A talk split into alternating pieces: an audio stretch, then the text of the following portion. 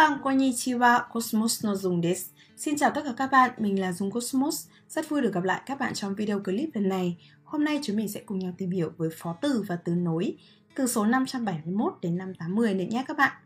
Hôm nay chúng ta sẽ tìm hiểu với các từ nối như naze nara.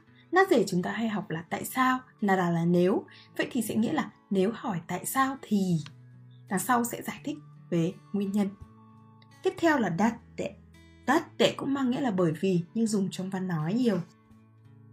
Yosuru nhị Yosuru nhị chữ này là chữ yếu, mang nghĩa là cái gì đó trọng yếu thì là, để hàm ý là tóm lại. Sunawachi, đó là tóm lại hoặc đó là. Aluiwa là hoặc là. Sate sẽ mang nghĩa là thế thì tiếp. Dewa cũng là thế thì, nhưng dewa này trong văn nói của nó chính bằng ja. Ja owarimashou thì sẽ là dewa owarimashou. Tokoro de là nhân tiện đây sau đó sẽ trình bày một cái ý kiến nào đó hoặc nội dung thêm nào đó soyeba đó là nếu nói như vậy thì và cuối cùng là tada là nhưng ngoại trừ và đó là các từ mới có trong bài ngày hôm nay bây giờ chúng mình cùng nhau tìm hiểu chi tiết nhé 571なぜなら bởi vì nếu nói là vì sao thì この辺りは昔海だったと考えられる。なぜなら貝の化石が見つかっているからだ。 Người ta cho rằng khu vực này ngày xưa là biển. Tại sao à? Bởi vì người ta đã tìm thấy những hóa thạch của con sò. Các bạn chú ý, đây là cách viết và ở cuối câu sẽ sử dụng với kara.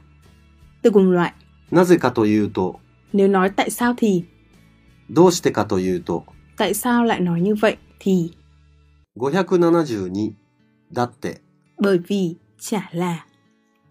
どうして食べないのだって嫌いなんだもん。 Tại sao con không ăn? Bởi vì con không thích ạ. どうして喧嘩したんだだってあいつ人の嫌がることばっかりするんだ。 Tại sao lại cãi nhau thế?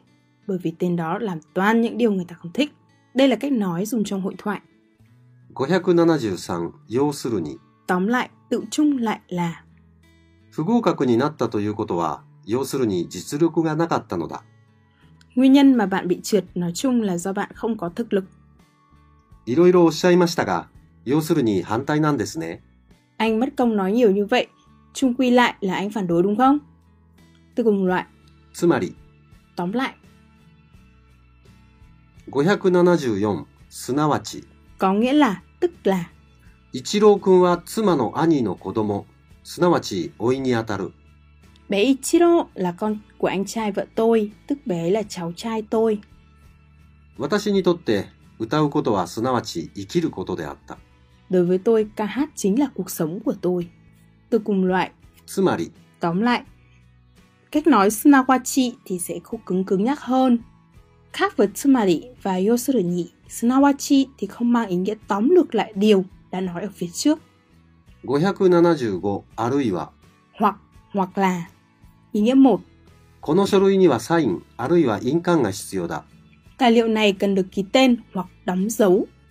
犯人は A あるいは B であると思われる。 Mọi người cho rằng hung thủ là tên A hoặc tên B. Từ cùng loại, または、 hoặc là Aliwa là cách nói mà cứng nhắc, sang trọng lịch sự hơn so với Matawa. Ý nghĩa số 2. この揺れは、 あるいは大地震の前兆かもしれない。 Chấn động này có lẽ là điểm báo trước về một trận động đất lớn. Từ cùng loại, もしかすると、 có lẽ có thể là hoặc là. Các bạn chú ý cách nói Aliwa thì sẽ trang trọng cứng hơn và cuối câu thì thường đi kèm với dạng kamoshirenai. 576、さて、 Và bây giờ và sau đây, これで文法の説明を終わります。さて、次は聴解です。 chúng ta kết thúc phần giải thích ngữ pháp ở đây. Tiếp theo chúng ta chuyển sang phần nghe. Dùng để chuyển sang một nội dung khác và bắt đầu nội dung tiếp theo. 577では、 Thế thì, thế là. Ý nghĩa 1. 皆さんお集まりですね。では、出発しましょ Mọi người đã tập trung đầy đủ rồi nhỉ? Vậy thì chúng ta cùng xuất phát thôi. う。今日のテーマは、江戸時代の文化についてです。では、佐藤先生、よろしくお願いします。 Chủ đề của ngày hôm nay là về văn hóa thời kỳ Edo. Vậy thì sau đây xin nhờ thầy Sato ạ. Được sử dụng sau phần mở đầu để đi vào vấn đề chính. Ý nghĩa số 2. 月曜日はちょっと。では、火曜日はどうですか Thứ thứ hai thì hơi khó nhỉ. Vậy thứ ba thì thế nào? Trong cách nói khi hội thoại thì chúng ta có thể chuyển thành dạng dạ. 578ところで Thế còn 今日はお疲れ様でした。 ところで今晩のご予定はいえ、別に。それではご一緒に食事でもいかがですか hôm nay anh đã vất vả nhiều rồi. Nhân đây tôi xin hỏi kế hoạch của buổi tối hôm nay của anh thế nào? À, tôi chưa có kế hoạch gì cả. Vậy thì chúng ta cùng đi ăn nhé. Sử dụng khi thay đổi chủ đề trong câu chuyện. Từ cùng loại, それはそうと。 nhân thể, nhân tiện. 579そういえば Nói vậy thì 同窓会の会場予約しました。ありがとう。そういえば山口先生は本を出されたそうですよ。知ってました về hội trường của hội đồng môn tôi đã đặt trước rồi ạ. Cảm ơn anh nhé. Nói như vậy thì hình như thầy Yamaguchi sẽ ra sách đó. Anh có biết thông tin này chưa? Từ này được dùng để khi nói về những điều liên tưởng mới với những điều đang nói tới. 580ただ Chỉ là có điều. あのレストランは味もいいし値段も安い。ただ場所がちょっと不便だ。 Nhà hàng này có hương vị ngon, giá cũng rẻ, chỉ có điều địa điểm thì hơi bất tiện. 勝ててよかった。ただ私自身はあまり活躍できなかったのが残念だ。 Tôi rất vui vì chiến thắng, chỉ là với chính bản thân mình thì tôi có sức tiếc nuối vì đã không thể cống hiến được nhiều hơn. Sử dụng khi thêm những điều bên ngoài hay điều ngược lại với nội dung chính đang đề cập đến. Chúng ta cùng nhau điểm lại các từ mới có trong bài nào. Naze nara, datte, yosuru ni, sunawachi, aruiwa, sate, dewa, tokoro de, soieba, tada. Và đó là các từ mới có trong bài ngày hôm nay. Hy vọng rằng các bạn đã có thể ghi nhớ tốt hơn các từ mới này.